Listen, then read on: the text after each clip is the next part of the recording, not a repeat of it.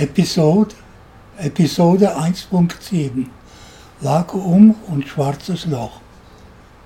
Stellen wir uns einen Teich vor, in dem eine Kolonie von Rivetfröschen wohnt. Die singen den ganzen Tag lang. Rivet, Rivet, Rivet und fühlen sich dabei sehr wohl. Sie wissen, dass sie ein Teil einer großen Gemeinschaft sind. Da wandern zwei neue Frösche ein. Der eine macht Umpa, Umpa, Umpa. Der andere Tiri, Tiri, Tiri.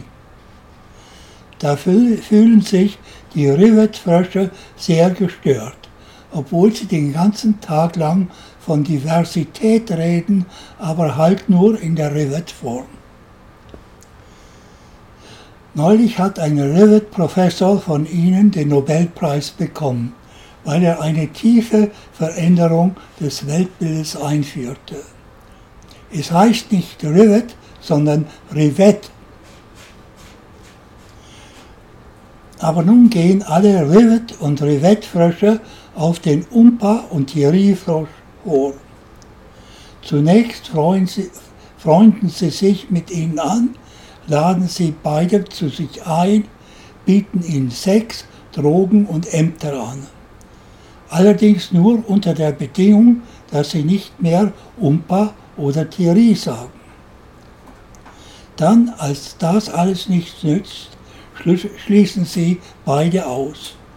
Sie werden behandelt, als ob sie unsichtbar wären.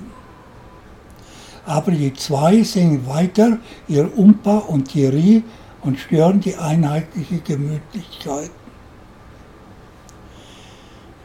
Die bisherige Phase der Sozialisation heißt Vakuum.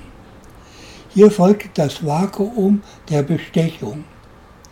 Die Bestechung ist aber nicht immer vorhanden. Sie erfolgt nur, weil, sie erfolgte nur, weil die beiden Neuankömmlinge aus mächtigen Umpa- und Thierry-Ländern eingewandert waren. Ob das, wenn das, oft ist das aber nicht der Fall dann kommen die Neuankömmlinge gleich ins Vakuum, solange bis sie Rivet perfekt sagen können. Die Vakuumsphase ist weit verbreitet. Sie findet statt nach der Einwanderung in ein anderes Land. Sie findet statt an Universitäten. Sie findet statt in Religiositäten. Sie findet statt in der Erziehung eines Kindes in der Form von sogenannten positiven Verstärkern oder Timeout. Sie findet statt in Schulen und so weiter und so weiter und so weiter. Das Ganze heißt Zivilisation. Nachdem die Vakuumbehandlung bei Umpa und Thierry wegen ihres stolzen Wesens, sie fühlten sich ja als Abkömmlinge vom mächtigen Umpa und Kiriland nicht erfolgreich gewesen war, zogen die Rivets neue Seiten auf, wie die Deutschen sagen. Wir kommen nun in die Phase des schwarzen Loches.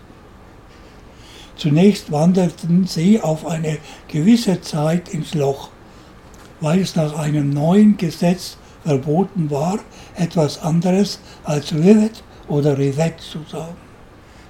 Nachdem das aber bei Umpa und Thierry auch nichts nützte, kam es zur Endlösung. Gaskammer. Hitler ist die Erfindung des schwarzen Loches. Rasse? Den Quatsch sollte doch niemand glauben.